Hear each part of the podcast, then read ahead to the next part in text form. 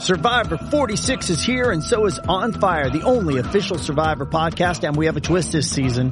The winner of Survivor 45, Dee Valladares, will be joining us every week. We're going behind the scenes of the biggest moments, the how and the why things happen, and the strategy and analysis you can only get from someone like me, a Survivor winner.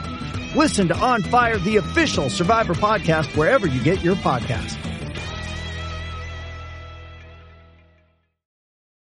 This episode is brought to you by Paramount Plus. Get in, loser! Mean Girls is now streaming on Paramount Plus. Join Katie Heron as she meets the plastics in Tina Fey's new twist on the modern classic. Get ready for more of the rumors, backstabbing, and jokes you loved from the original movie with some fetch surprises. Rated PG-13. Wear pink and head to ParamountPlus.com to try it free. Bienvenidos al episodio número 100 de En Defensa Propia. Yo soy Erika de la Vega y como ustedes saben, el 8 de marzo del año 2019 comencé a hacer este podcast donde me he dedicado a raíz de una búsqueda de respuestas sobre la vida a conversar con mujeres sobre sus procesos de reinvención y transformación. He podido conocer historias inspiradoras, honestas, donde, donde he aprendido a conocer a la mujer en todas sus dimensiones, desde nuestros más profundos miedos hasta nuestros sueños más anhelados. He podido conocer eh, de los límites que nos autoimponemos, del autosabotaje y también de nuestros despertares, de la valentía, la fuerza de la vulnerabilidad y también de la búsqueda por reconectar con nosotros mismas sin importar los obstáculos que se presenten en el camino. He aprendido a, cómo impulsarnos unas a otras sin competencias. Y me puedo dar cuenta hoy en día que tengo un poquito de cada una de las mujeres con quienes he conversado en este podcast. Y les quiero agradecer infinitamente que hayan sido espejos y que me hayan dejado ver cosas en mí que ni sabía que existían. Gracias por hacerme responsable de mi vida y, bueno, y no dejarle esa tarea a más nadie, sino a mí, esto me, pone muy emocionada. Mira, en estos más de dos años he aprendido que la vida, más que, más que para sufrirla, es para disfrutarla. Y que lo primero que debemos hacer para reinventarnos es cambiar la manera que vemos la vida, cambiar el significado de esos conceptos que aprendimos desde pequeños y que, y que no hay que estar buscando las respuestas afuera porque todas están dentro de nosotros y que solamente las vamos a escuchar cuando estemos listos, cuando estemos dispuestos y tengamos la voluntad para hacerlo. Ay, miren, he aprendido que, que, todo es posible en estos dos años, inclusive cambiar y convertirnos en esa persona que jamás pensamos que podíamos ser. Yo voy aquí a echar el moco total. Fíjense que yo he aprendido a que, a que no tiene nada de malo dejarnos llevar por las emociones, como en este momento, de vivirlas, de transitarlas, he decidido no anestesiar mis emociones, a no bloquearlas y que gracias a las herramientas correctas podemos navegar los retos que se nos presentan en la vida. Y precisamente gracias a los episodios de Kit de Emergencia en Defensa Propia hemos podido entender estas herramientas y aplicarlas en nuestro día a día. Lo cierto Ay, Dios mío, esto es solamente para hacerles un resumen. Lo cierto es que, bueno, hemos llegado al episodio número 100 de En Defensa Propia y, como saben, decidí conversar con un hombre un hombre que pues se ha especializado en estudiar al ser humano, uno de los más formados especialistas sobre temas de autoayuda, liderazgo o mindfulness. Mi primer hombre en defensa propia es el doctor Mario Alonso Puch, quien ejerció como médico especialista en cirugía general y del aparato digestivo durante 25 años en hospitales de Estados Unidos y de España. Y su propia búsqueda de respuestas y sus transformaciones lo llevaron a dejar progresivamente los quirófanos para dedicarse a la investigación y a la docencia en el campo del desarrollo humano en el desarrollo personal y profesional. Y bueno, gracias a su trabajo ha tocado la vida de muchas personas. Con Mario hablé sobre el ego, sobre ese sistema de creencias que nos limita y nos hace sentir que vivimos en un mundo a veces de carencias, de rivalidades, de peligro, de soledad que no debemos dejarnos asesorar por el ego, ya que es el origen del desequilibrio que vivimos la mayoría de los seres humanos. También hablamos de la importancia de cultivar el silencio, de la importancia de mantenerse en el presente. Nos preguntamos si verdaderamente tenemos que tocar fondo para reinventarnos. Y también hablamos si hay diferencias entre la reinvención del hombre y la reinvención de la mujer. Mario ha escrito 10 libros que tienen que ver con el ser. Títulos como Tómate un respiro o El consciente agallas, Sé valiente, cambia tu vida, Vivir es un asunto urgente, El guardián de la verdad, tus tres superpoderes y eh, uno que yo llevo muy cerca de mi corazón que se llama Reinventarse, tu segunda oportunidad que sin duda es un libro que puede crear cambios importantísimos en la vida de cada uno de nosotros. Y antes de dejarlos con esta joya de episodio, quiero invitarlos a que se hagan miembros de la comunidad en defensa propia. Ahí te van a esperar talleres sobre el crecimiento humano, te van a esperar en vivos con mis invitadas, videos, material exclusivo y lo más importante, un sistema de apoyo de una comunidad que está dispuesta a seguir aprendiendo, a seguir creciendo y sobre todo acompañándonos en nuestros procesos de vida. Uno de los nuevos miembros de las últimas semanas es Jonathan León, que le mando un saludo, Julie Betancura, Claudia Scarpellini, Gabriela Zambrano y también un beso para los que han estado conmigo desde el principio, a Maybe Borregos, a María Gobea, a Magali López y a Daniela Urrutia. Gracias por estar y gracias por esa disposición a aprender juntos. Miren, los espero en endefensapropia.com, ahí están todos los episodios y ahí se enterarán cómo se pueden unir a la comunidad y cómo se pueden unir al newsletter de En Defensa Propia. Ahora sí los voy a dejar con mi primer hombre acá en En Defensa Propia, el doctor Mario Alonso Puch. Aquí seguimos aprendiendo, seguimos abriendo caminos, seguimos abriendo nuestra mente y seguimos abriendo nuestros ojos y nuestros corazones. Seguimos transformándonos en defensa propia. Bienvenido en Defensa Propia, Mario Alonso Puch. Muchas gracias, muchas gracias. Bueno, imagínate, ¿te gustan las primeras veces? ¿Eres de esas personas que las disfruta? Depende. Depende. Bueno, fíjate, vamos a ver esta qué tal. Esta es la primera vez que un hombre visita en defensa propia. ¿Esta es la primera vez? Bueno, pues eso, eso me hace muchísima ilusión. Eso sí que me hace muchísima ilusión. Muchas gracias por la invitación.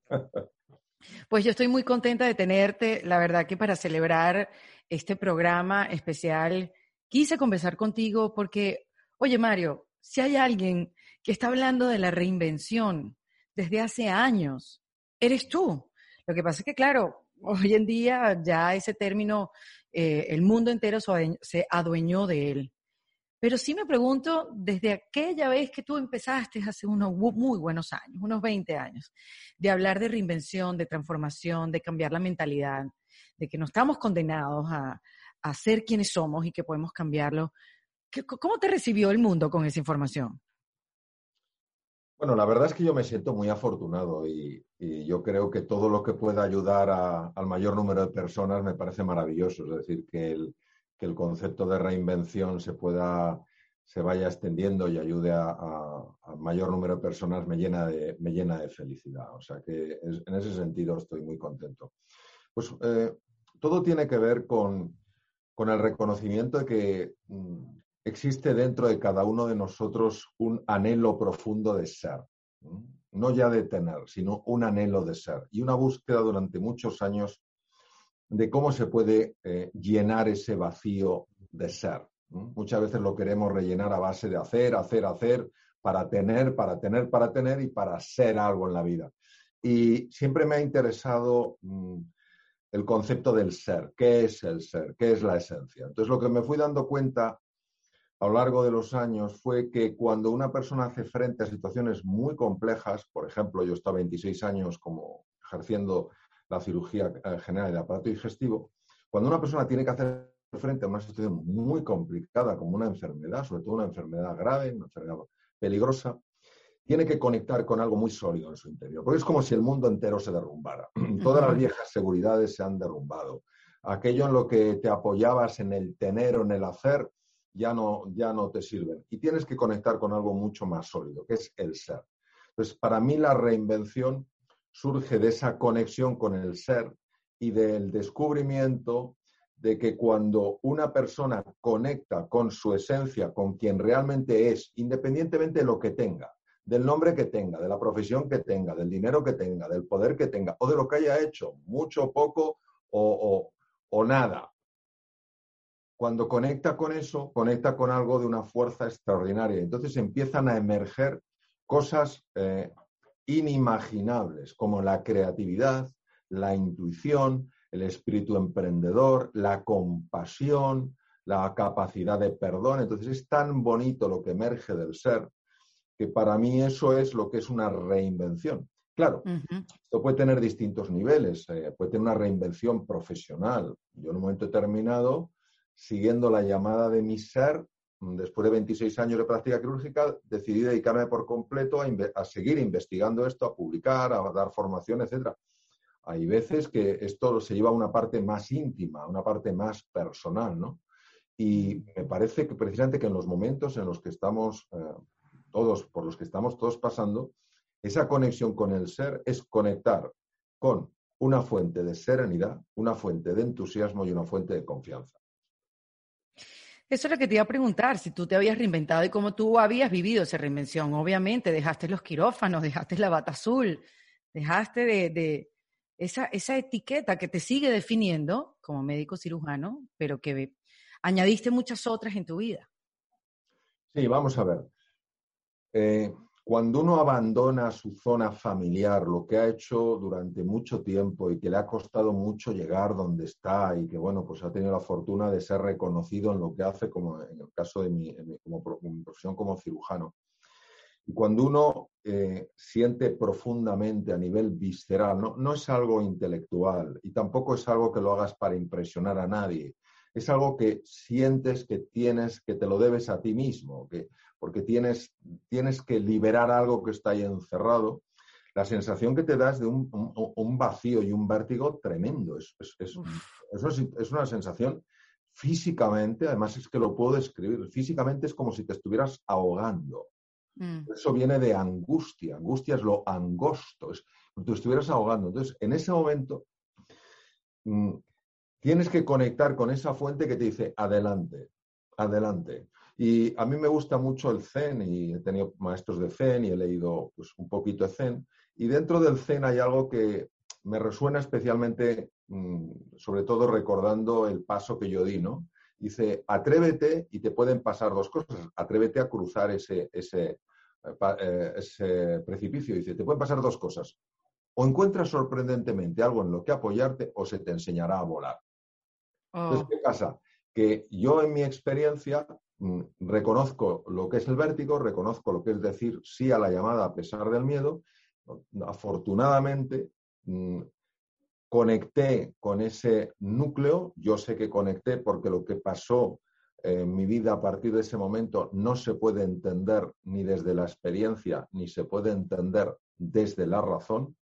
No, es, no se puede entender, o sea, realmente es por encima de eso, lo que empezó a pasar en mi vida, pues fue tan absolutamente extraordinario, tan absolutamente sobrecogedor, tan absolutamente inimaginable, que yo tengo de por vida una deuda de gratitud con la vida.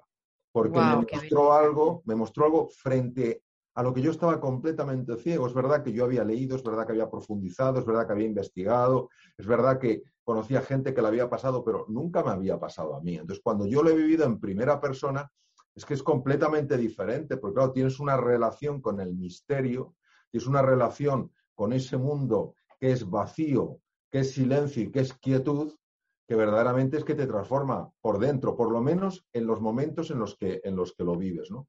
Y luego, pasa una cosa eh, em, absolutamente eh, descomunal y es que empiezan a ocurrirte una serie de cosas en tu vida. Es como, lo decía muy bien el gran escritor brasileño Paulo Coelho, el universo empieza a confabular a tu favor. O sea, wow. ¿Y cuando decía eso él, Mario? Hace años, ¿desde cuándo? O sea, por Dios, lo que pasa es que nadie lo entendía. Claro, claro. Pues lo, decía el propio, mucho antes que Pablo Coelho, lo decía Carl Gustav Jung, el gran psiquiatra suizo. Él no hablaba de coincidencias, él hablaba de sincronicidades. No son coincidencias, no son casualidades, son causalidades. Entonces, cuando a ti te empieza a pasar esto, dices, esto no lo estoy haciendo yo, esto no sale de de mi cabeza, sale de otro sitio, ¿no? Entonces, claro, es una sensación verdaderamente de, asombro y como, como te comentaba, de profundísima gratitud. Pero por, por, porque, porque estás alineado con tu ser, Mario. exacto, exacto, exacto. Porque empiezas a vibrar de otra manera, porque descubres cosas en ti que antes no veías. O sea, es una cuestión, dirías tú, de energía, porque tú siendo médico, vienes de la ciencia, tú utilizas en, muchos de tus libros y muchos de, tus exposiciones la palabra magia. Y eso a mí me llama la atención y me libera mucho también, y creo que también libera a mucha gente. Porque, porque es eso, que, qué maravilla que alguien de la ciencia puede introducir la palabra magia dentro de sus exposiciones o dentro de su propia vida. Sí, vamos a ver. La, ciencia puede eh, opinar sobre aquello que puede ser registrado por los sentidos, pero aquello que es suprasensorial, aquello que va más allá de los sentidos, la ciencia lo único que puede decir es no tengo ni idea si es verdad o no es verdad. Lo que la ciencia no puede negar es aquello que no llega a comprender todavía. Por tanto, la ciencia, yo he estado con grandísimos científicos, pero cuando digo grandes, grandes científicos, hablo de premios Nobel. Y tú hablas con ellos y son personas muy abiertas. Son muy abiertas y dicen, mira, Mario, yo no, yo no, yo no sé si existe o no una dimensión espiritual de la existencia, pero es que no puedo negarla. No puedo negarla, ni puedo afirmarla, ni puedo negarla. ¿Qué ocurre? Que hay personas que amparándose en la ciencia, que yo diría que no amparándose en la ciencia, sino amparándose en la soberbia humana, que la tenemos todos, empezando por mí, dicen, lo que yo no puedo medir no existe. Tú imagínate que hace 50 años lo que no se podía medir resulta que, no existía. Oye, pues ahora, hay cosas que, vemos que existen y no se podían medir. Entonces, la ciencia no está nunca enfrentada a la... O sea, la física no está enfrentada a la metafísica. La ciencia no está enfrentada a la espiritualidad. No, no es lo uno o lo otro, es lo uno y lo otro. Y lo que no se puede negar son las experiencias personales que uno tiene, que no es un tema de creérselo o no, es un tema de haberlo confirmado. Y como lo has confirmado, ¿cómo lo vas a negar? Si es que lo he confirmado. No, es que usted no debería creer esto. Si es que no, no es un tema de creérmelo, no. Es que lo he vivido. Y como lo he vivido, ¿cómo lo voy a negar? Y como, mire, yo he pasado de una situación en la cual tenía miedo, tenía angustia, tenía una tensión en el cuerpo mm, tremenda, y después de conectar con eso, he pasado a una situación de relajación profunda, de increíble paz interior, de entusiasmo desbordante, de una alegría eh, inconmensurable y de una confianza plena, y me ha pasado eso, y yo lo he vivido, ¿cómo voy a negarlo? ¿Qué hay entre medias? Conectar con mi centro. Ahora, se necesita voluntad para, para conectar con, con, el centro, Mario, ¿no? O sea, es lo, lo principal, porque también uno puede conocer muchísimas herramientas para conectar contigo, pero si no las aplicas, o sea, ahí hay un componente importante de, de voluntad. Yo quiero ver más allá de lo que estoy viendo dentro de mí. Sí, y si me permites, junto a lo que tú dices, pondría una cosa eh, antes, que es reconocimiento de que no sé. Reconozco que no sé y tengo voluntad de saber.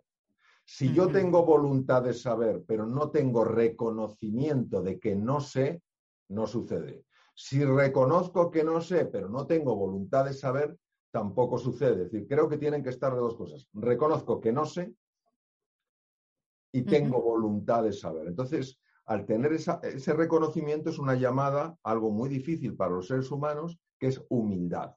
Es abrirte al misterio sin quererlo controlar. Lo abres, te abres a explorar, no lo juzgas de entrada. Y la voluntad es verdaderamente el ardiente deseo de ir más allá de todo lo que hasta ahora has considerado el único mundo posible. Entonces, es tener la voluntad de pasar de un mundo muy conocido a un mundo por completo desconocido. Y entonces, ahí es cuando yo creo que tenemos una ah, actitud, una relación con lo desconocido que permite que empiecen a suceder cosas y a emerger estos procesos transformadores a los que me gusta llamar reinvención. It's Kaylee Cuoco for Priceline. Ready to go to your happy place for a happy price? Well, why didn't you say so? Just download the Priceline app right now and save up to 60% on hotels. So whether it's Cousin Kevin's Kazoo concert in Kansas City, go Kevin, or Becky's Bachelorette Bash in Bermuda, you never have to miss a trip ever again. So download the Priceline app today. Your savings are waiting. Go to your happy place for a happy price. Go to your happy price, Priceline. Ahora hay que tocar fondo para reinventarse, Mario. ¿O hay una manera un poco más sutil para hacerlo? Mm, veo que haces preguntas muy, muy, muy profundas y precisas. Pues, pues, bueno, es que... Eh, eh, eh, está muy bien, no, no, claro. protagonista De, de, una reinvención también, la he vivido. junto a toda la gente que, que escucha en defensa propia y digamos que sí hay un camino que ha avanzado, pero mira lo que me pasa, mientras más avanzo, menos sé. Sí, bueno, primero, en mi experiencia para la reinvención tienen que darse dos, dos situaciones posibles, no se pueden dar simultáneamente, la una o la otra. La una es estar harto de estar harto. Uf, qué maravilla, me encanta. ¿Qué es el tocar fondo? ¿Qué dices tú? Estoy harto de estar harto. Total. en ese momento dices, yo no sigo así. Y la segunda es que tú, llevando, o sea, una persona llevando una callada supervivencia, una supervivencia resignada, oye algo ve algo, siente algo que dicen, hay otra forma de vivir. Y en ese momento, desde la inspiración, no desde la desesperación, decides cruzar. Y sobre el conocimiento que dices, es lógico que cada, cuanto más sabes, sabes menos. Y la explicación yo la encontré leyendo a un, no me acuerdo qué filósofo, pero, pero es que era clarísima. Dice, el conocimiento es como una esfera. Lo que no conoces es lo que rodea esa esfera. Conforme la esfera de tu conocimiento crece, tú estás tocando mucha más, una, un área mucho mayor de lo que no conoces. Porque lo que no conoces es infinito, con lo cual la sensación es que cada vez sabes menos. No, al aumentar tu conocimiento, cada vez estás tocando una superficie más amplia de lo que desconoces. Es normal. ¡Wow! Eso le explica todo. Claro, claro, claro, porque es que si no la interpretación que uno hace es, cuanto más estudio, cuanto más reflexiono, menos sé. No, no, mm. no, no, no es así. Sabes más y como sabes más, puedes reconocer la inmensidad de cosas que te quedan por saber. Esto es maravilloso porque reduce nuestra prepotencia. Nunca nos consideramos expertos, siempre nos vemos como principiantes. Yo, de algunos de los científicos más espectaculares que he conocido, me ha impresionado la curiosidad, el interés, la humildad que tenían. Mm. Y he conocido personas que sabían muy poco y tenían un nivel de arrogancia de a mí que me va, a mí que me va a decir este, a mí que me va a enseñar. Claro, esfera pequeñita, poca relación con lo que te falta por conocer. Entonces, yo creo que, bueno, que el, conocimiento es, bueno, eh, es así y, tenemos que verlo y disfrutarlo de esa manera. No, y además de verlo de esa manera como me lo estás mostrando, no es que no sabes, sino es que estás ampliando todo, sales un poco de esa mm, mentalidad de carencia, que, que, no sé, no sé quién nos los enseñó, o sea, no sé por qué andamos por la vida pensando que alguien vino y nos los quitó, que todo es culpa de los demás, no siéndonos responsables de, de bueno, de nuestras acciones. No lo vemos, no lo podemos ver, porque obviamente no, no, no andamos a propósito viviendo en la carencia, simplemente no nos damos cuenta. Sí, tú tienes delante un, computador, ¿verdad? Un ordenador. Sí. Tú imagínate, tú imagínate que fueras la conciencia, ¿vale? Tú eres la conciencia tú eres la capacidad de darte cuenta de algo, ¿vale?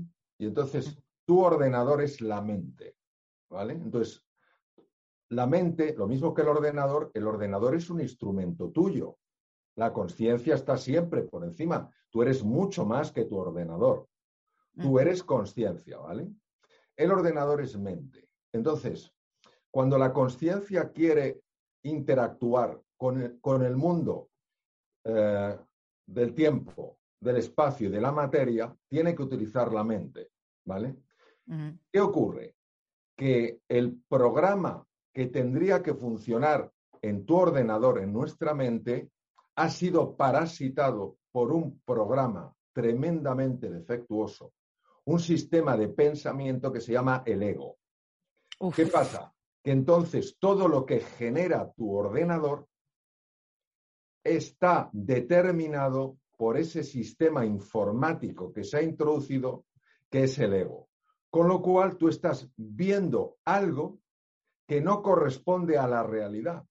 solo corresponde a lo que el programa informático te deja ver. Bueno, ¿qué tiene ese programa informático? Ese programa informático tiene unas cosas muy importantes. Primero, el mundo es escaso. Si el mundo es escaso, tú vas a entrar en la rivalidad. O sea, si tú quieres tener algo, el otro no lo puede tener. ¿Por qué? Porque el mundo es escaso. Segundo, tú estás sola y estás en peligro, estás en un mundo hostil, con lo cual estás siempre eh, a la defensiva. ¿Sabes? El universo es eh, tu enemigo, con lo cual mm, estás eh, siempre en esa situación de alarma. Tercero, tú eres culpable, con lo cual no te puedes querer, no puedes merecer ser feliz. Y ese es el... Voy a una cosa que me pareció aquí. Y ese, y ese es el problema que ocurre. que nos estamos creyendo una realidad que no es auténtica, pero como es la única que vemos en nuestro ordenador, damos por supuesto que no hay otra forma de vivir. Y ese es el problema que tenemos. La realidad es abundante, la gente es maravillosa, el universo es nuestro amigo. Tú no eres culpable de nada, tú eres un ser extraordinario, eres luz en tu interior. Claro, ¿qué pasa? Pues un poco lo que decía eh, Nelson Mandela, ¿no? El ser humano no tiene miedo a su oscuridad. ¿Por qué? Porque se ha acostumbrado a ella. Tiene miedo a su luz. Wow.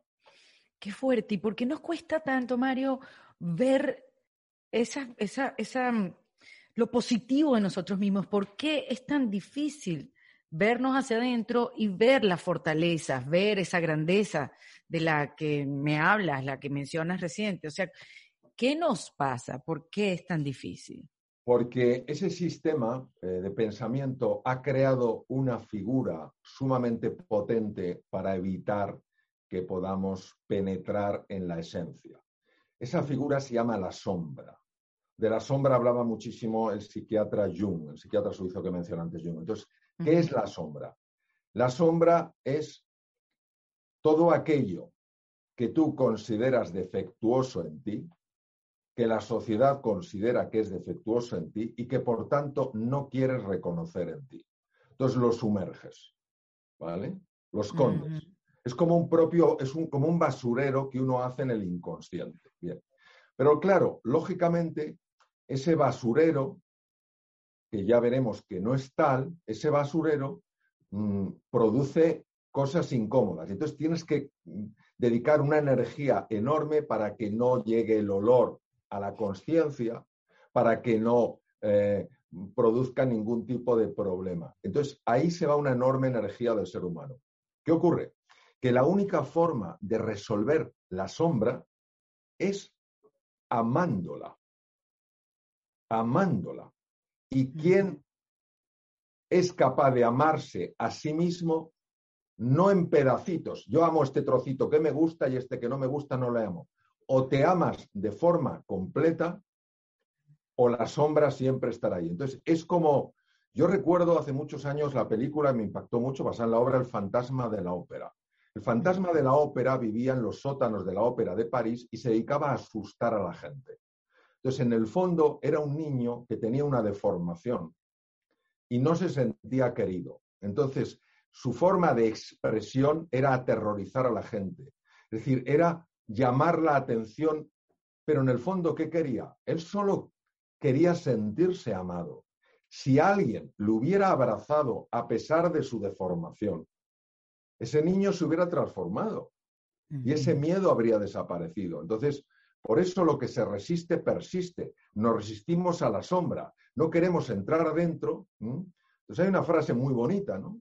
Que es, para llegar a la luz tienes que pasar por la cruz. Hmm. Entonces, claro que es una cruz encontrarte con eso que no te gusta, pero cuando tú eso lo aceptas, lo asumes y lo abrazas, lo transformas. Entonces, ¿qué pasa? Es una barrera tan intensa que mucha gente no, no quiere, dice, no, no, yo no quiero encontrar eso, yo, yo, yo, yo no quiero, yo no quiero, no quiero. ¿Por qué? Porque no saben que detrás de eso está la luz. Oye, Mario, ¿qué tiene de bueno el ego?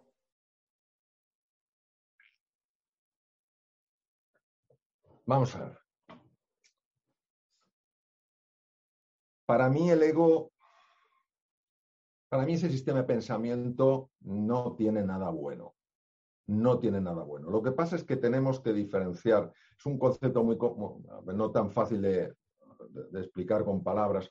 Vamos a ver, el ego como sistema de pensamiento que nos separa de nosotros mismos, que nos separa de los demás y nos separa del mundo, desde mi punto de vista, dentro de lo que es lo bueno o lo malo, no aporta nada bueno. Nada bueno. Ahora bien, querer atacar al ego, querer arruinar al ego, querer destruir al ego, no tiene sentido porque lo refuerzas. De nuevo, lo que se resiste persiste. Entonces, el ego es, de alguna manera, el, la percepción de nuestra separación, de que nos hemos separado de nuestra fuente original. Y es absolutamente falso, porque aunque nosotros nos hayamos olvidado de nuestra fuente original, nuestra fuente original no se ha olvidado jamás de nosotros. Entonces, ¿qué ocurre? Que el ego hay que entenderlo. Hay veces, el ego es como la oscuridad, tú metes luz, no tienes que sacar al ego de tu vida, no tienes que sacar la oscuridad, tú no puedes sacar la oscuridad de una habitación, pero metes luz y se desvanece. Pero fíjate, no estás peleando contra el ego, tú estás metiendo luz. Otra cosa es cuando se habla del ego como el yo. Yo soy Mario, yo tengo tantos años, yo soy español, etcétera, etcétera. Entonces, hay un yo funcional y hay un yo disfuncional. El yo funcional es el que me permite reconocerme, me permite reconocerme. El yo disfuncional es aquel que pretende que todo el mundo gire a mi alrededor, que todo lo que haga sea intentar autoafirmarme. Pues mira, tengo tal título y he estado en tales países y he estado en tales conferencias. Entonces, esa autoafirmación es un yo disfuncional. Entonces, tener un yo funcional está bien, no tiene ningún problema, es parte de, pues, de nuestra dimensión material y temporoespacial. El problema es que el ego a lo que invita es al yo disfuncional. Es un yo que no permite el encuentro real con el tú. Por tanto, no permite que emerja en nosotros. Ah. ¿Sabes lo que te quiero decir? Wow, ya va. Yo voy a, yo voy a estar viendo este capítulo y voy a echar para atrás en este momento. Voy a retroceder para volver a escuchar lo que acabas de decir.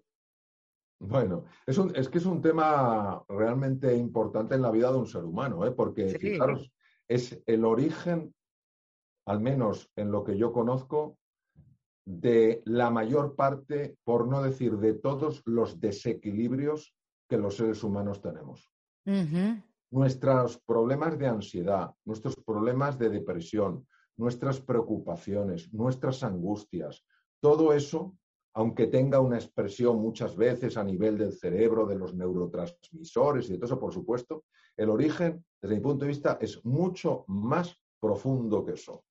Es mucho más profundo. Por eso, por ejemplo, una persona que se sienta rodeada, que se sienta querida, que se sienta valorada, es mucho más difícil que entre en un proceso de depresión o de ansiedad. Mucho más difícil. Correcto. Entonces, por eso, por eso creo que nos quedamos a veces en las ramas y no vamos a la raíz. Entonces, las ramas pertenecen al mundo físico y es importante, claro que sí. Hay un mundo metafísico que está más allá de la física y que es nuestro sistema de pensamiento, que es el que está haciendo que veamos las cosas de una manera, que pensemos de, una, eh, que pensemos de, determinados pensamientos, que tengamos eh, eh, las sensaciones, los sentimientos que tengamos y tomemos las decisiones que estamos tomando. O sea, fijaros la cantidad de cosas, fíjate la cantidad de cosas que están en juego, pero no solemos ir ahí. ¿Por qué? Porque en el momento en el que penetramos ahí, decimos, pero ¿qué hago yo dejándome asesorar por un sistema de pensamiento que me está haciendo ver un mundo escaso, que me, que me genera rivales en todas partes, que no me deja quererme, que no deja querer a los que no me deja querer a los demás y que encima me hace sentirme solo y en un mundo peligroso. ¿Qué hago en este sistema cuando puedo elegir otro? Entonces, claro, es como descubres que hay un asesor del que te has fiado toda tu vida porque te has, pensado, has pensado que lo que te decía era verdad y ahora te das cuenta de que todo es al revés. Es que Fíjate, son 180 grados de diferencia.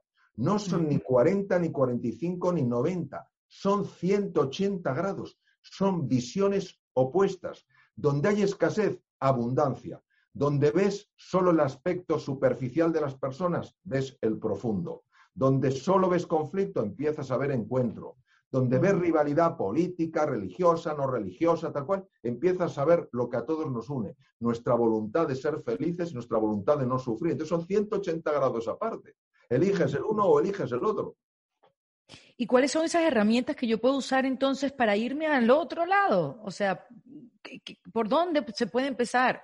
Eh, cuáles son las principales? Bueno, yo creo que hay eh, herramientas que afectan, o, sí, herramientas que, son propias del cuerpo, herramientas que son propias de la mente y herramientas que son propias del corazón o del alma, como queramos llamarlo. Las herramientas propias del cuerpo son las siguientes. Primero, el cuerpo no es una simple máquina. El cuerpo ha sido también parasitado por ese sistema de pensamiento. Entonces, ¿cómo liberas el cuerpo de ese sistema que parasita? Pues mira, desde la postura que tienes a lo largo del día, hasta la forma en la que respiras, el tono de tu voz, el ejercicio físico que haces, eh, la, comida eh, que ingieres, el tipo de comida, el descanso, todo eso tiene un impacto, por sorprendente que parezca, tanto en la dimensión mental como en la anímica. A nivel de la mente, a nivel de la mente está clarísimo. En mi caso, el elemento diferencial es entrar en el silencio y mantenerme en el presente. Es decir, no permitirme, eh, no permitir que ese sistema de pensamiento me lleve al pasado para lamentarme por lo que hice o dejé de hacer, o que me propulse al futuro para angustiarme, preocuparme por lo que puede pasar. Entonces, mantenerme en el presente. Y luego para mí un tema de una importancia extrema es el cultivo del silencio. ¿Qué es el silencio? El silencio es un espacio donde aparentemente no hay nada y donde hay una profunda quietud. Solo en el silencio, según mi experiencia, en base a mi experiencia, te, te habla el ser. El ser te habla en el silencio. Pero claro, para el sistema de pensamiento que utilizamos, el silencio es una tontería. Claro. Pero fíjate, que, fíjate qué bonito. Eh, Rubinstein, el, gran, el grandísimo pianista polaco, uno de los más grandes pianistas de la historia, en una, en una ocasión un periodista le dijo, maestro, ¿cómo es posible que usted nos emocione de semejante manera cuando toca el piano? Cuando otros grandes pianistas, con el, el mismo tipo de piano, la misma partitura, no nos emocionan. ¿Dónde está la diferencia? Si tocan la misma partitura, mm, los dos son muy buenos y el piano es la misma marca de piano. ¿Dónde está la diferencia? Fíjate en la contestación de Rubinstein. Ah, el secreto está en el silencio, el espacio entre las notas. ¡Qué locura! Es la perfección en el silencio, en el espacio entre las notas, la diferencia de que te impacte a un nivel muy profundo o no te impacte igual. ¿Qué hace este sistema de pensamiento? Pone todas las notas juntas. Tú imagínate una partitura con todas las notas juntas. Jamás habría música, solo habría ruido. Ruido. Por eso cuando tú abres el espacio entre las notas, que es el silencio, entonces empieza a emerger la música. Entonces, desde el punto de vista de la mente, estos dos temas son, clave.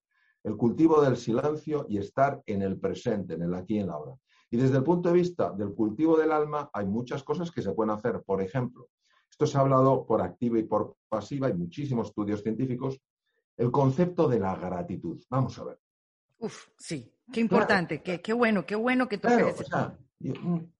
yo me doy un paseo, me parece lo normal. Hay personas que no tienen piernas o hay personas que están en una silla de ruedas. Y yo doy por hecho que, ando así, tengo dos brazos, tengo eh, cinco dedos en cada mano. Hay gente, yo he conocido gente que le faltaban un montón de dedos. Pero Mario, ese sentimiento o esa sensación o esa conciencia de la gratitud viene o puede ser más fácil que venga cuando hay pérdida. Claro, y además, desde mi punto de vista, tiene una explicación no, no simple y sencilla. Mira, el sistema de pensamiento al que llamamos el ego está enfrentado a la vida completamente. Exige a la vida, exige a la vida que la vida le dé lo que él quiere que dé. Poder, estatus, control, fama, ya está, bien. Cuando uno tiene una pérdida, cuando uno tiene una pérdida importante y se sacuden esos cimientos, empezamos a buscar por otro lado. Empezamos a buscar por otro lado. Entonces, al buscar por otro lado, empiezas a encontrar lo que no se encuentra cuando no se busca. Pues por eso muchas veces el propio Einstein hablaba de que las crisis eran muy duras, pero eran las que traían los grandes avances en la humanidad, porque nos saca de la zona de confort. Entonces tenemos que buscar por otros lados. Y eso, claro, pasa es que ya, ya nos gustaría a todos ser más, más rápidos aprendiendo la lección, mm para que no tuviéramos que pasarlo tan mal algunas veces, pero a veces la vida nos dice, mira, te tengo que mandar esta lección tan dura, no porque quiero que sufras, es que necesito que te espabiles, porque si no tú no estás viviendo, simplemente estás sobreviviendo. Correcto. Y entonces en esa pérdida de estatus, de fama, de, un familiar o de, una manera de vivir, puede, o sea, puede germinar esa sensación de gratitud después de un, un buen trabajo interno. Sí, no, esto, esto es muy importante además hay que tratarlo con una sensibilidad enorme. O sea, muchísimo menos eh, el mensaje que estamos transmitiendo es, eh, oye, esto que te ha pasado, no. Cuando hay una pérdida, todos sabemos lo doloroso que es, todos hemos tenido pérdidas dolorosísimas, o, muchos hemos tenido pérdidas dolorosísimas. De acuerdo. Primero hay un proceso de duelo. Lo que pasa es que uno no debe quedarse atrapado en el proceso de duelo. Ese proceso de duelo ha de llevar a un proceso de evolución personal. Y ese proceso de evolución personal hace, por ejemplo, una enfermedad, que es lo que yo he visto a lo largo de tantos años como cirujano, una enfermedad sea percibida como camino.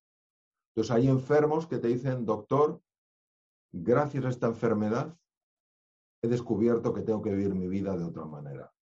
Entonces, ¿qué, qué es lo que pasa? Que claro que todos Mm, lo vamos a pasar muy mal ante la pérdida y hay que ser tremendamente sensible y respetuoso con ese periodo de duelo.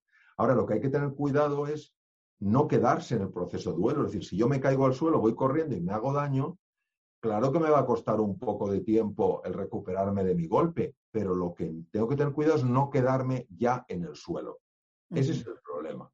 Entonces, ¿qué pasa? Que en el momento en que tú te levantas, si eso lo conviertes en algo que te ayude a crecer, no es que digas, oye, qué bien lo que me ha pasado porque he crecido, eso no va a ser así, pero vas a decir, oye, lo he pasado muy mal y sin embargo hay un crecimiento después de esto, lo que se llama el crecimiento postraumático. Está el estrés postraumático y está el crecimiento postraumático. Entonces, cuando hablas de la gratitud, este, más allá de la pérdida, o sea, sería lindo que nosotros podamos llegar eh, a entender el poder de la gratitud, de estar agradecidos por, por los más mínimos detalles del día a día, que, eh, que, esperar a perder algo. Claro, por supuesto, natural, efectivamente, es que eso es así. Eh, en el momento en el que una persona se da cuenta de que cosas tan sencillas como cuidar su cuerpo, cuidar su mente y cuidar su alma, su alma a través de la gratitud, de la compasión, del cuidar la naturaleza, de la capacidad de perdón, cuando una persona se da cuenta de cómo eso afecta a su nivel de alegría, a su nivel de ilusión, a lo que le pasa en su vida, a su nivel de salud, entonces comprende que hay pocas cosas más importantes que practicar esto de forma habitual. ¿Qué ocurre? Pues es como todo, o sea, todos tenemos que pasar por una serie de lecciones. El ideal sería que tuviéramos una disposición muy buena para aprenderla, pero, pero a veces es que somos muy borricos. Algunos de nosotros somos muy borricos. Muy borricos. Si no queremos aprender. ¿Qué, es borrico, Mario? Muy borricos, muy burros. Nosotros en España a los, a los burros le llamamos borricos. ¿Qué borrico es? O sea, qué borrico. O sea, no, no le da la gana. O sea, no es que no sea inteligente, es que no le da la gana. Entonces, es un poco decir, pues no, pues sí, pues sí, la, la- la vida te está diciendo, mm, tienes que, tienes que, que crecer, tienes que mejorar. Pues no, las cosas se hacen como las digo yo. Pues, pues la, vida te dirá, pues no, querido, eh, yo estoy aquí no para darte lo que quieres, estoy para darte lo que necesitas.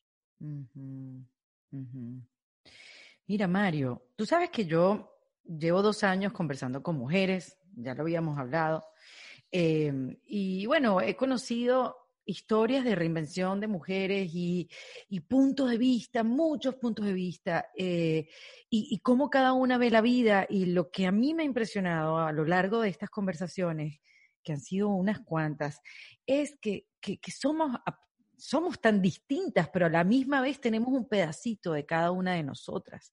Yo me puedo ver reflejada en cada una de estas mujeres, a pesar de que seamos muy diferentes y que tengamos puntos de vista distintos. Conversar contigo, no quiero eh, de- desaprovechar la oportunidad de preguntarte, sa- sabiendo tanto de los procesos de reinvención y transformación del ser humano, ¿puede haber alguna diferencia entre la reinvención o el proceso de reinvención de un hombre con el proceso de reinvención de una mujer? Muy buena, muy buena pregunta. Eh, vamos a ver, vamos a, vamos a pensar juntos porque no te puedo dar la respuesta. Vamos a pensar juntos, aquí estamos porque, para porque no te puedo dar la respuesta inmediatamente. Vamos a ver. A ver. Eh, si pensamos a nivel cerebral, ujú, el hombre es una, eh, el hombre, el, el género masculino está mucho más enfocado en, en la meta de algo. La mujer está más enfocada en el proceso de algo. El hombre quiere llegar al objetivo en general, hablo en general, la energía masculina, llegar al objetivo. A la mujer le importa llegar al objetivo, le importa llegar juntos. ¿Me explico? Entonces, mm, en mi experiencia, en mi experiencia, la mujer está más dispuesta, más abierta que el hombre a entrar en el mundo emocional. Y esto se puede ver clarísimamente con algo que todos los hombres conocemos. A los hombres no nos importa nada hablar de información, pero a la hora de hablar de nuestras emociones, las callamos y las encerramos con un candado. Las mujeres abrís vuestro mundo emocional y en eso encontráis una compañía, un consuelo. Las mujeres eh, tenéis una disposición mayor a todo lo que tiene que ver la conexión con los aspectos profundamente afectivos lo que es la inteligencia emocional, lo cual no quiere decir que el hombre no la tenga. Estoy hablando en general. Las mujeres tenéis una mayor conexión entre los dos lados del cerebro.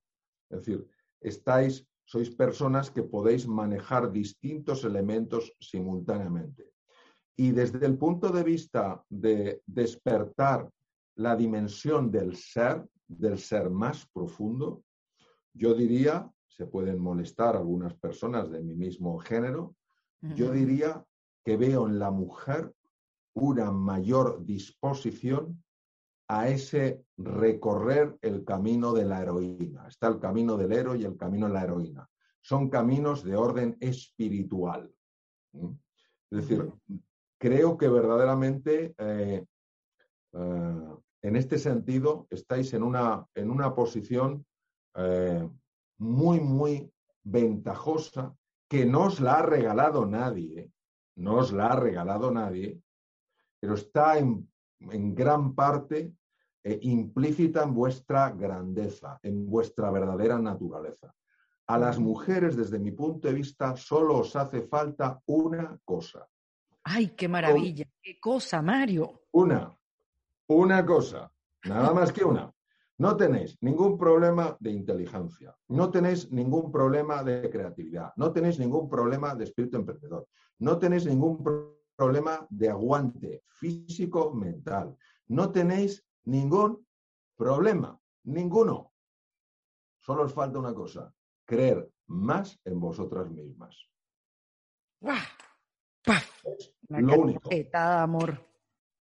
Es lo único. Es lo único. Mario, Creer ¿y, más en vosotras mismas. ¿y qué pasa? ¿Por qué no creemos más en nosotras mismas?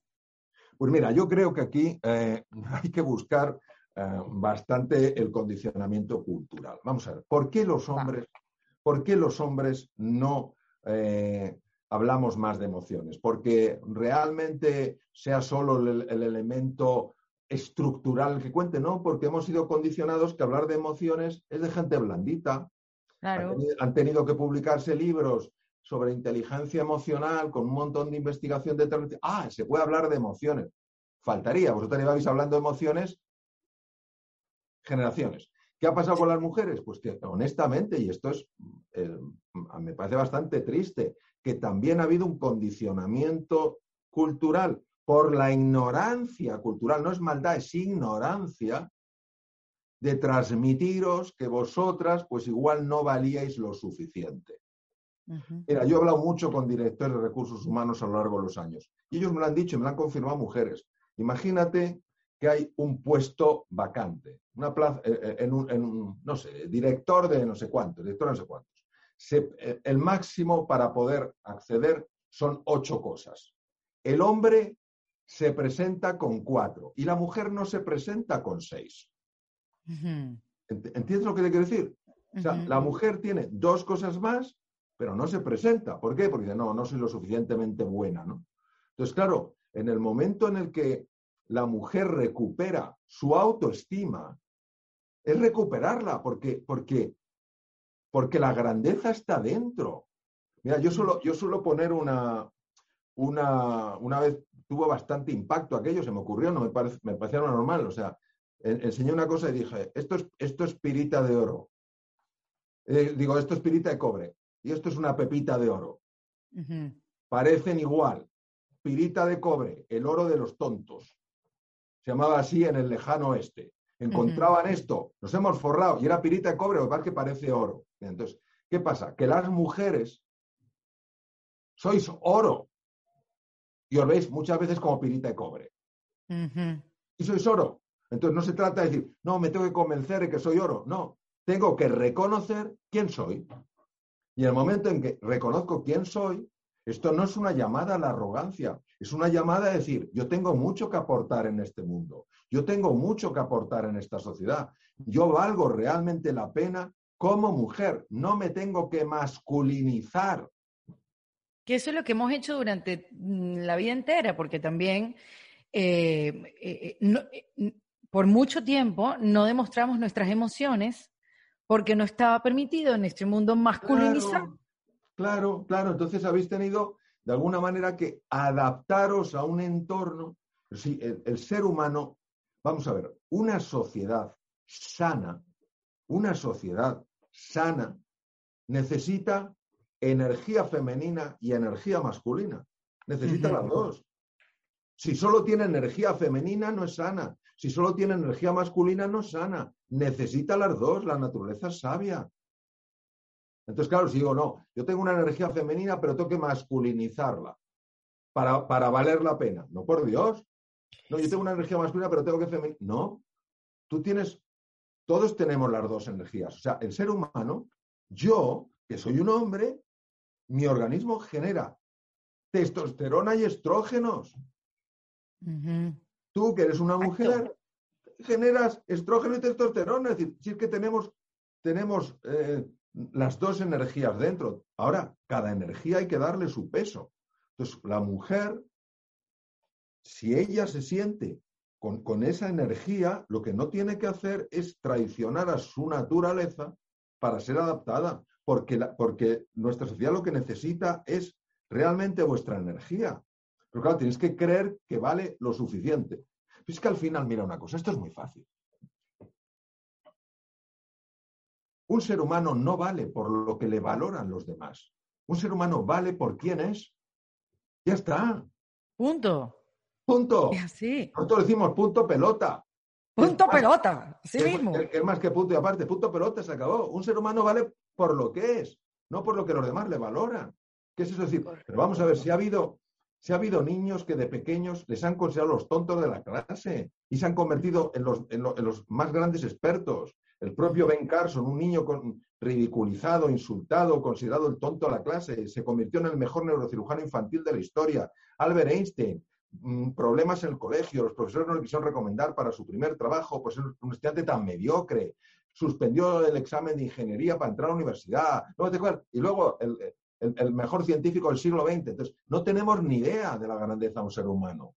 Mm. No lo sabemos etiquetar, no sabemos conocer, no sabemos explorar, no sabemos admirar. Entonces, cuando tú notas que alguien te quiere, que alguien cree en ti, que te valora, que te desafía, que te apoya y te acompaña, tú floreces como ser humano. ¡Wow! Increíble. Es así, es que floreces. Entonces, ¿qué pasa?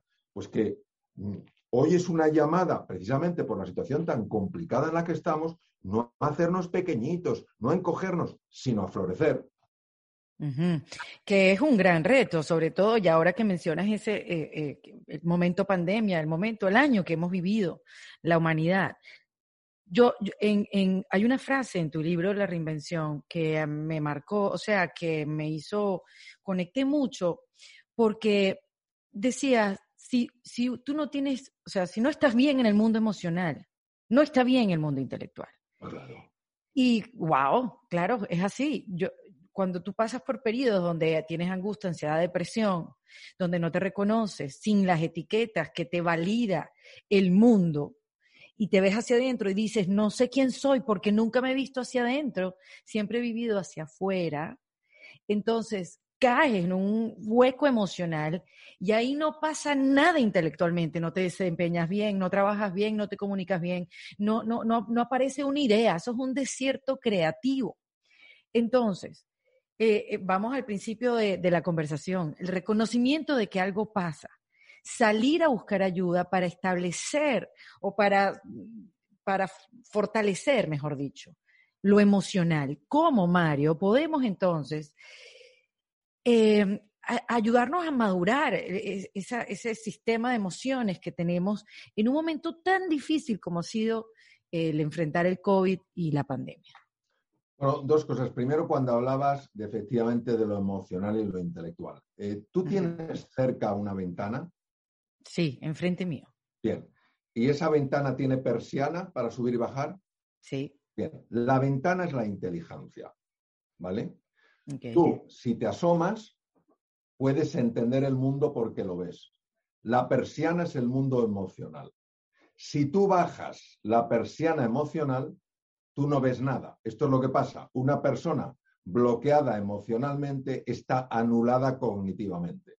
Es decir, lo que, abre la, lo que abre la entrada de información por esa ventana que es la inteligencia es la persiana. Mm. ¿Qué ocurre? Que si tú no cuidas el mundo emocional, no estás cuidando el mundo intelectual.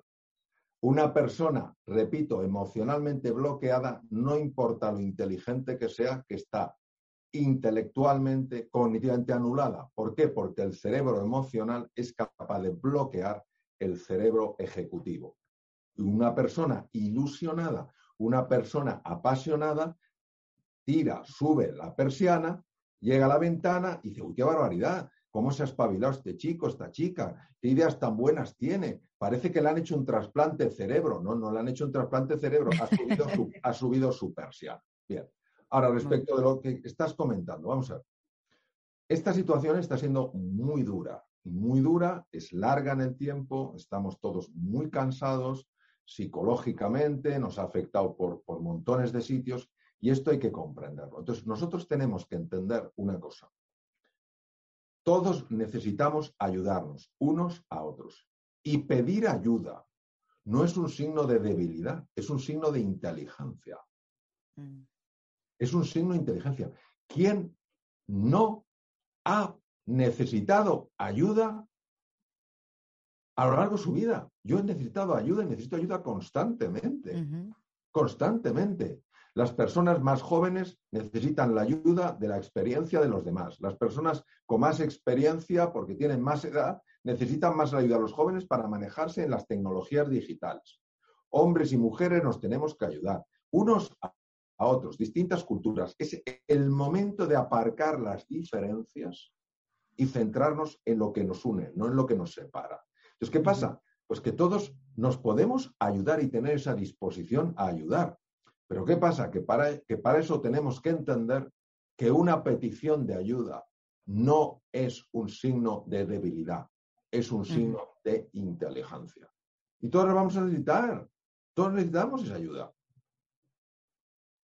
Correcto, o sea que en momentos de pandemia hay que ayudarse. Eso también, tú sabes que yo he escuchado mucho últimamente, Mario, me imagino que tú también, eso de la búsqueda de propósito. Creo que el COVID no, no, nos los vino a poner así de frente, ¿no? Como un espejo.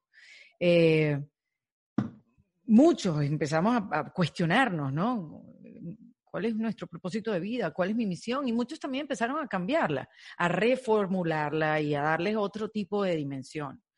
Y, y quizás, y lo que yo he escuchado mucho, es mi propósito de vida es ayudar a los demás, que creo que está muy bien, que va con lo que me estás diciendo, pero quizás un poco genérico, ¿no? Un poco muy amplio eso de ayudar, ayudar a los demás. Yo creo que el cómo, sentarse a cómo y poderlo como poner en papel. ¿Cómo?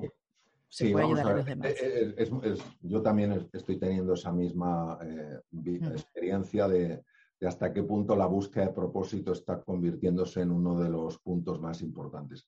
En realidad, la búsqueda de propósito es lo mismo que la búsqueda de sentido. ¿Cuál es el sentido de mi vida? Que no es el porqué de mi vida, sino el para qué de mi vida. Mm, Entonces, ¿qué ocurre? Que llega un momento en el que, sobre todo en situaciones muy difíciles, donde todo se va derrumbando, o, o que es inestable y, y- y muy volátil, uno busca algo sólido, un para qué, un verdadero sentido, una razón de peso. ¿Qué ocurre? Pues que en mi experiencia el propósito nunca emerge del intelecto, siempre es un descubrimiento es una revelación. Y efectivamente esa revelación, cuando es auténtica, busca el camino para que eso lo lleves a cabo de una forma práctica, de una forma concreta. Si es sencillamente yo quiero hacer algo para ayudar a los demás y no tiene concreción y no tiene acción, para mí no es un verdadero propósito, porque cuando el propósito empieza a emerger, tú empiezas a ver, pero con claridad meridiana, dónde tienes que aplicar eso. Pero hay una información importante, entonces, Mario. El propósito te pilla haciendo. O sea, el propósito te agarra en acción. Sí, claro, claro. No, no ahí pensando, sino, bueno, hay que activarse para, para ver, ¿no? Cómo, por dónde, por dónde viene, por dónde, como dices tú, por dónde emerge. Claro, claro, efectivamente. Es decir, el propósito, el para qué, no es una llamada simplemente al intelecto. Por ser una llamada del corazón, no del intelecto, es una llamada a la acción. Motivación es lo que nos pone en acción. La motivación viene del corazón. Entonces, el propósito no puede emerger del intelecto. El intelecto no entiende lo que realmente es el propósito. Entonces, uno puede quedarse dando un speech maravilloso del propósito y no hacer nada en su vida. Cuando es el corazón el que se mueve, el corazón lleva a la acción. Y la acción es concreta y específica y no tiene que ser acabar con el hambre en el mundo. Puede ser sencillamente que con cada persona mm, con la que te encuentres vas a tener una interacción lo suficientemente especial como para que esa persona sienta que hay un antes y un después de eh, una vez que ha estado contigo. Ya está, ya está. O sea, no hay que buscar nada de fuegos artificiales y apa- aparecer en los periódicos, en las grandes revistas, en la televisión. El propósito, uno, cuando lo descubre, automáticamente ve, automáticamente dónde aplicarlo. Porque es tan evidente y es una, como dices tú, es una llamada a la acción. Si no hay una llamada a la acción, desde mi punto de vista, no es un propósito real, es un, mm, es un simulacro de propósito. Se queda en el intelecto. Mm. Calma mucho la conciencia. No, yo tengo un propósito muy elevado, pero no se ve en los efectos. Exactamente. Y tampoco es que el propósito es que uno va a ir como Amelie, la de la película, haciendo a la gente feliz. O sea, hay propósitos donde tú, tú también puedes ser una persona que ayude a cuestionar a la gente. Un propósito incómodo. Ah, ¿Existirá? No, no, naturalmente que sí. Vamos a ver. Eh, cuando una persona está movida por un propósito profundo, esa persona se convierte en luz. Y al ser luz empieza a iluminar. ¿Qué ocurre? Que muchas personas, al sentir esa luz, descubren que también tienen luz en su interior. Y hay personas, sin embargo, a las que les molesta la presencia de la luz. Y entonces intentarán apagar esa luz. Es decir, el propósito, por el solo hecho de vivirlo, va a ayudar a muchas personas y va a incomodar a muchas otras. Mm, Porque cuando una persona vive desde su propósito, lo que quiere es que el ser humano sea libre. Y hay personas que no quieren que los demás sean libres. ¿Me explico? Porque Sí. estamos- cuando estamos hablando del propósito, estamos hablando de una fuerza extraordinariamente potente que no pasa inadvertida. Con lo cual, aquellas personas que realmente tengan un interés auténtico, eh, mm, veraz, de, de que otros seres humanos puedan experimentar libertad, puedan experimentar felicidad, alegría, gozo, etcétera, aquellas personas disfrutarán con eso. Aquellas personas que lo que quieren es controlar, dominar, mantener el poder, no podrán soportar la presencia de alguien que está diciendo a otras personas, oye, tú no tienes por qué estar esclavizado. Tú tienes derecho a vivir en libertad. Pues claro, siempre, siempre sacude y muchas veces, pues claro, genera miedo. ¿Por qué? Pues porque la llamada a... Si es que lo decía, lo decía también eh, Nelson Mandela, decía, si es que el ser humano no tiene miedo a su oscuridad, tiene miedo a su luz. Pues claro, mm, fíjate, yo hace muchos ¿Tú has años, conseguido mucha resistencia, Mario? dentro de mí, No, alrededor tuyo. a Eso- veces, a veces, sí, a ver, primero, ojalá yo fuera luz. Yo soy Ay, pero ¿cómo vas a No, decir no, que no, Mario, por amor a Cristo, amado, el Redentor? Trátate bien, trátate bien. no, no, no, no, no, ojalá fuera luz. Bueno, digamos que soy tanta luz como cualquier ser humano, no más que otro ser humano, ¿no? ¿vale? O sea, yo soy Ujú. tanta luz como cualquier ser humano. Entonces, en mi caso, ha habido algunas personas que sí eh, les ha molestado, 99% todo lo contrario. 1% mucho, les ha molestado mucho. 99% todo lo contrario. Ya, ya. Y se pueden convencer. Hay- o sea, esa resistencia se, se puede vencer. La has vencido. Bueno, eh, eh, como, como no se trata de, de convencer ni se trata de vencer, tú haces una propuesta, es como si tú haces un regalo, tú no fuerzas a nadie a que tome ese regalo o a que lo valore. ¿no? Pero, pero no- no- definitivamente es un regalo. Porque tú, Mario, o sea, eh, ayudar a la gente a darse cuenta que no está condenado y que es un trabajo interno. eh, transformar nuestra vida, transformándonos a nosotros mismos, tran- transformando el punto de vista. Eso es liberador. Eso es salir de una cárcel.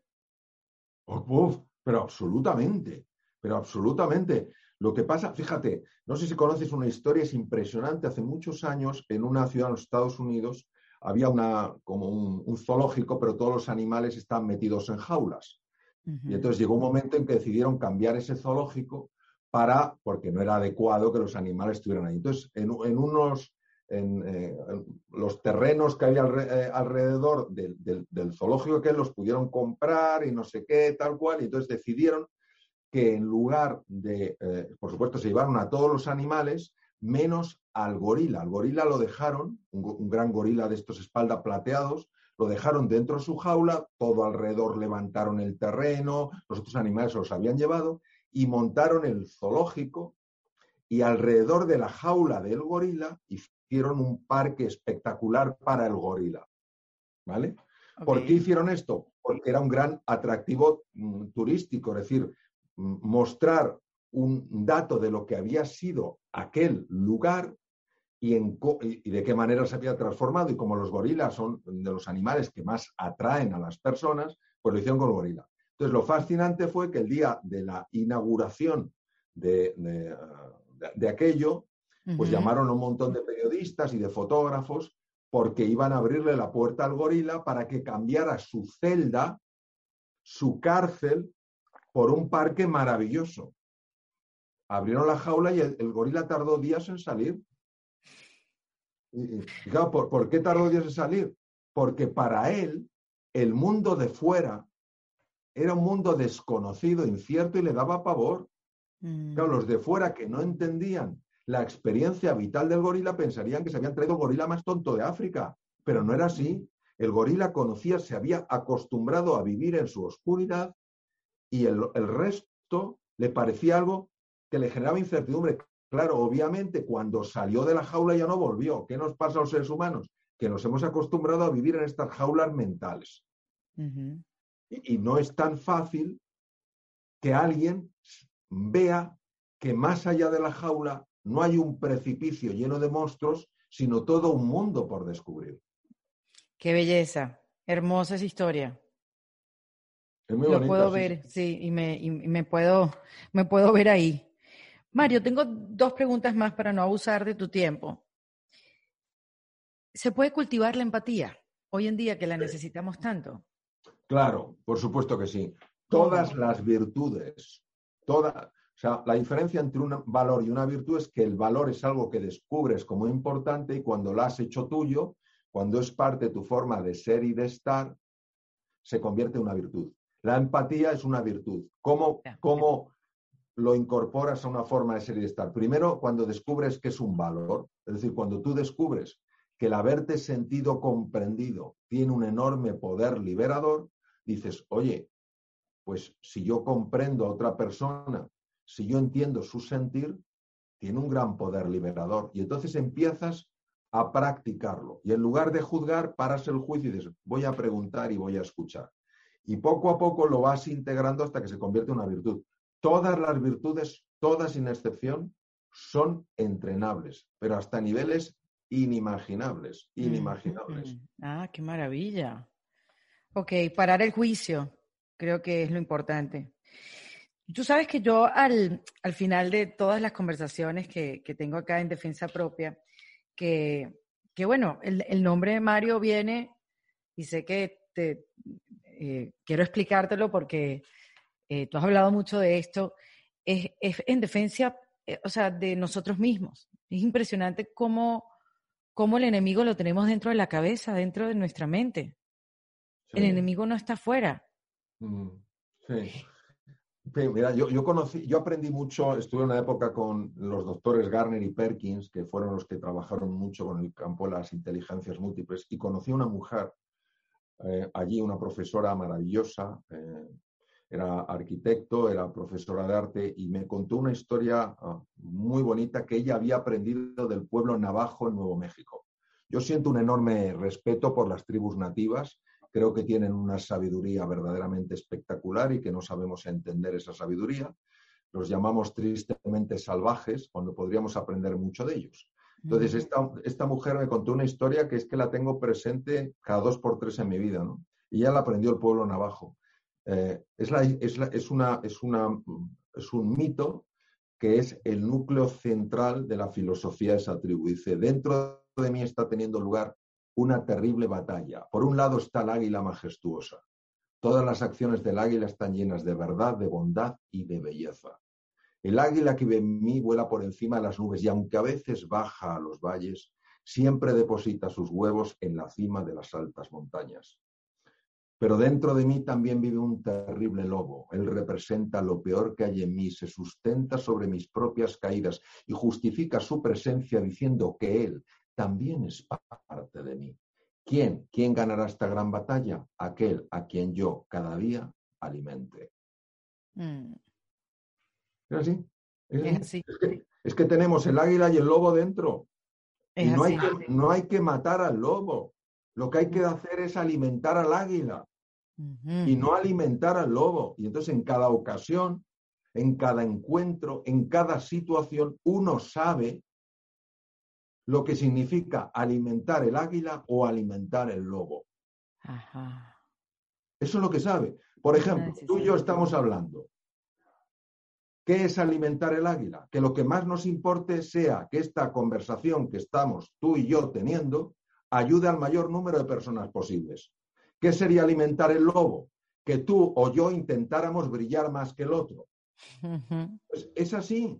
Si es que es así, si es que lo vemos. Pues ¿qué pasa? Que una persona que va alimentando su águila, el lobo se va quedando chiquitín se va quedando chiquitín. Entonces siempre habrá lobito, pero no pedazo de lobo,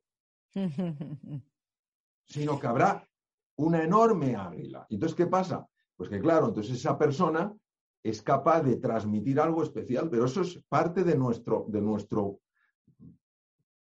de nuestra lucha interna. Entonces, Es una decisión diaria. esa- exacto, es una decisión momento a momento, encuentro a encuentro. Entonces, ¿qué estoy alimentando? Y si un día alimentas el lobo, no te enfades contigo, contigo misma.